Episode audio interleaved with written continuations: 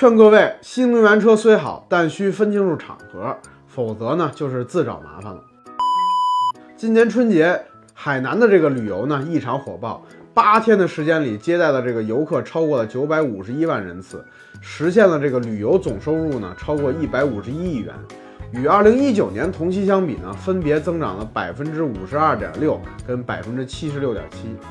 但比这个海南旅游呢更热的是，应该是这个琼州海峡的这个轮渡船了，啊，不少车主呢，尤其是新能源的车主呢，都被困在了这个码头，苦苦呢等待着一张去徐闻港的这个船票。虽然不少厂商都承诺呢要为车主提供这个免费的代发运服务，但不管怎么说，这都是一件让人糟心的事儿。我太难了，啊，无论是之前的这个高速服务区充电难。还是如今的这个被困海南啊，新能源车呢，就像国足得了这个恐韩症一样，就得了这个恐驾症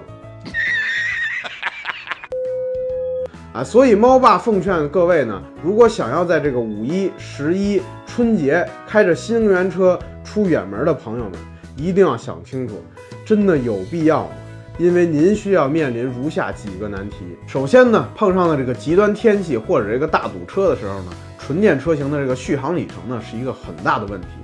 其次呢，随着这个路上这个新能源车的数量呢越来越多，高速服务区的这个充电桩呢就会变得供不应求了，排上这个几个小时去等这个充电的情况呢，啊，已经是屡见不鲜了。啊，最后呢，就是类似海南这种一票难求的情况，因为这个运输过程当中呢，为了消防安全啊，新能源车呢只能放在这个船头或者船尾，这就大大的提升了新能源车的这个购票难度。因此呢，猫爸个人建议呢，长假期间啊，想选择这个新能源汽车出行的啊消费者，一定要三思而后行啊，确保自己遇上这个上述的问题呢，能从容面对，否则呢，啊，尽量还是选择开这个燃油车比较好。好了，关于本期的话题呢，您有什么想说的？欢迎评论区留言，咱们接着聊。